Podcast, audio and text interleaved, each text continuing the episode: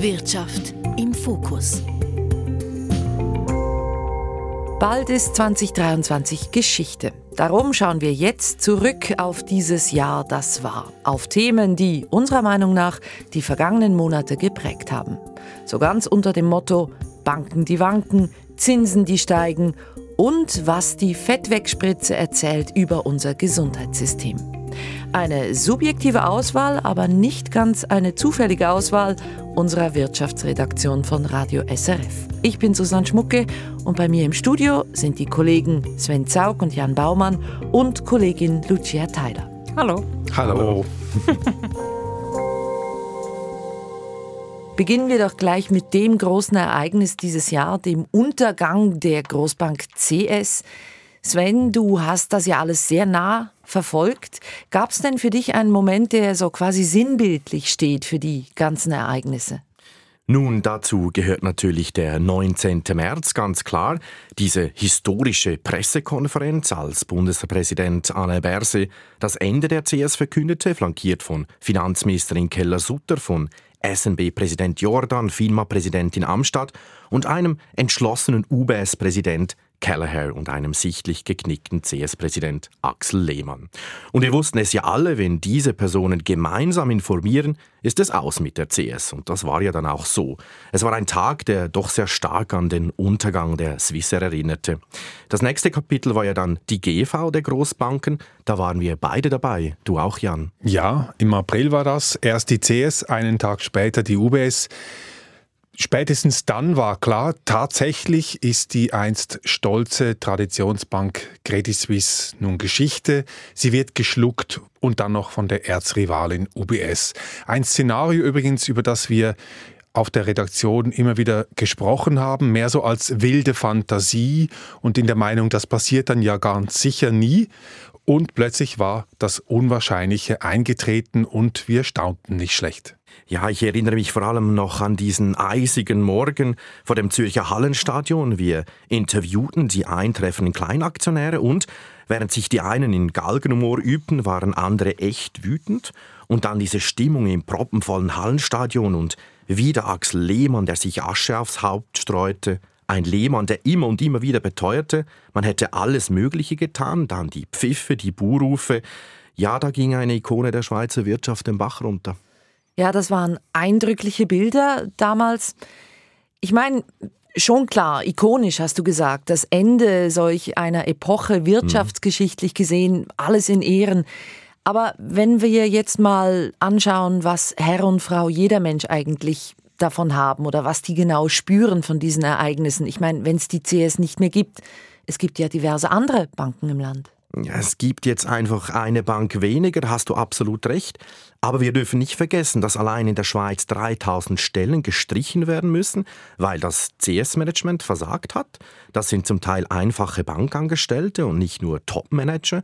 Zum Glück ist der Arbeitsmarkt relativ gut. Diese Menschen werden wieder einen Job finden. Ja, und interessant ist ja auch, ähm, wie viel Wert vernichtet wurde, oder? In so kurzer Zeit. Die Milliardenabflüsse und dann auch die Aktien der CS, die am Schluss, glaube ich, noch drei Franken oder was wert waren. Ja, auch da haben Frau und Herr Schweizer den einen oder anderen Franken verloren, während sich die CS-Führung über die Jahre Millionen auszahlte. Die Löhne und Boni der CS-Topshots waren ja im Verhältnis zum fallenden Aktienkurs ja schon fast ein Witz. Zudem mussten Bund und Nationalbank bei der Notübernahme wieder einmal mit Milliardengarantien einspringen. Der Bund, das sind übrigens wir, die Steuerzahlerinnen und Steuerzahler. Also hat auch die Schweiz das Risiko mitgetragen. Die ganze Sache hat auch dem Ruf des Finanzplatzes arg geschadet. Und vielleicht fast noch wichtiger, wir haben mit der neuen UBS nun eine Megabank, die definitiv too big to fail ist. Wobei, was too big to fail bedeutet in der Praxis, das ist umstritten.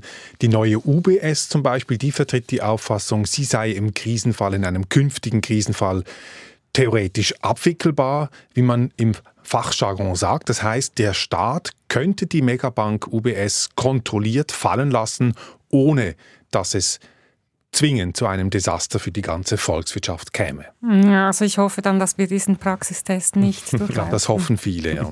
ja, Stichwort too big to fail. Die NZZ, die Neue Zürcher Zeitung, die hat ja sogar den Begriff geprägt, der dann von vielen Medi anderen Medien übernommen wurde, Begriff Monsterbank Ja, und so ganz Unrecht hat sie eben nicht. Für eine kleine Volkswirtschaft wie die Schweiz sind solche Megakonzerne nicht ohne Risiko. Die UBS als Klumpenrisiko, ich glaube, da ist man sich einig, das ist ein Thema. Auf der anderen Seite könnte man auch von einer Klumpenchance sprechen, solange es rund läuft bei der UBS zumindest. Und derzeit steht die neue UBS gar nicht so schlecht da, sehr stabil sogar. Auch hat sie bereits den Garantievertrag mit dem Bund wieder aufgekündigt und trägt nun das CS-Risiko vorläufig allein. Ja, da hast du absolut recht, Jan. Aber nun geht es ja auch darum, welche UBS wir haben wollen. Eine stabile, ja, absolut. Aber wie wird sie kontrolliert? Die Finanzmarktaufsicht will ja mehr Kompetenzen, um die Banken in der Schweiz besser zu kontrollieren, wenn sie ausscheren aber auch sie wurde in der Vergangenheit immer wieder zurückgebunden. Durch diverse Vorstöße im Parlament übrigens von bürgerlicher Seite. Das letzte Wort, wie stark die FINMA sein soll, hat also die Politik. Und ich bin mir da überhaupt nicht so sicher, ob wir wirklich die Finanzmarktaufsicht kriegen, die wir für einen stabilen Finanzplatz brauchen. Es geht ja primär darum, dass sich ein Fall CS nicht wiederholt. Alleine alles den Banken zu überlassen, finde ich etwas gar abenteuerlich. Man hört es, großes Thema, auch die Stärkung der Bankenaufsicht. Ich meine, das hat uns 2023 im jetzt zu Ende gehenden Jahr beschäftigt, wird es aber auch im kommenden, also 2024, oder Sven? Ja, das wird uns weiter beschäftigen. Bankenkrisen wird es wieder geben, das ist klar. Auch mit einer starken FINMA sind dann nicht alle Probleme gelöst. Kommt es zum Beispiel wieder zu einem Bankenran, werden wir sehen, wie stabil das System überhaupt ist. Und hier stellt sich schon die Frage, wie groß die Kapitalpolster der Banken überhaupt sein sollen. Oder braucht es ein besseres Too-Big-to-Fail-Regelwerk? Das sind Fragen, mit denen wir uns auch kommendes Jahr beschäftigen müssen. Und es kommt noch der Bericht der Parlamentarischen Untersuchungskommission zum CS-Desaster, der kommt im Herbst. Da kommt noch einiges sehr, sehr Spannendes auf uns zu. Trend. Wirtschaft im Fokus.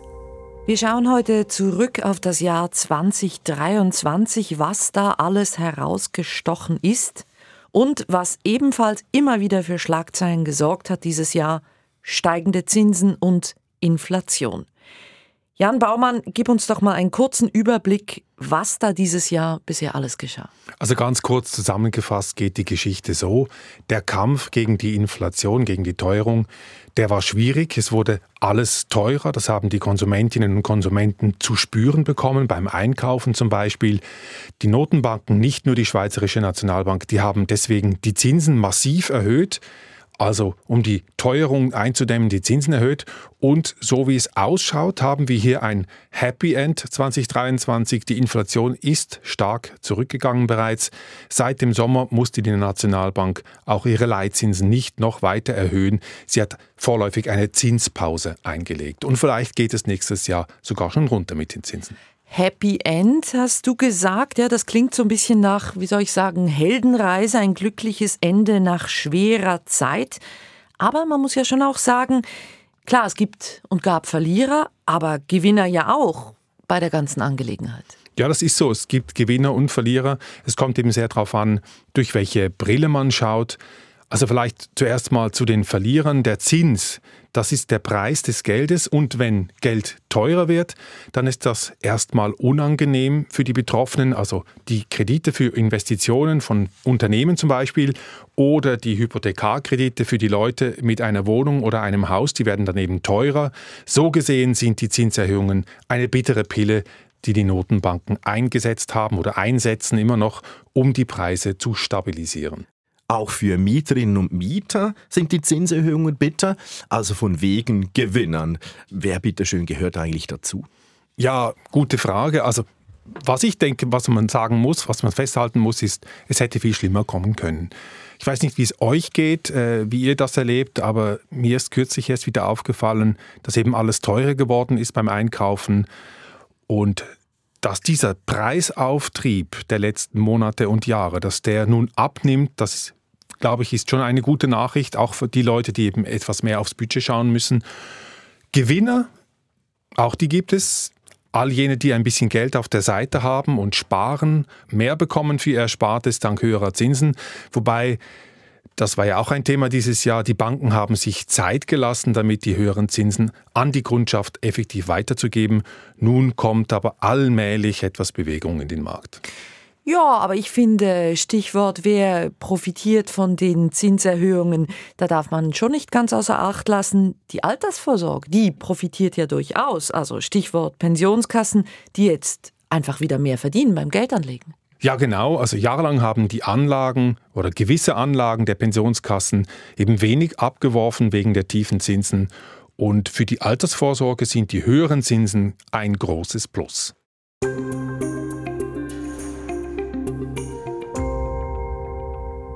Wir sprechen heute über Themen aus wirtschaftlicher Warte, die das Jahr geprägt haben. Und neben den Banken, der Inflation und den Zinsen war ein großes Thema im Jahr 2023 unser Gesundheitssystem, vor allem die Kosten, die es verursacht. Jetzt, Lucia, du beschäftigst dich damit, du wolltest aber lieber über die Abnehmspritze sprechen. Warum denn das? Nein, also da fühle ich mich jetzt falsch verstanden.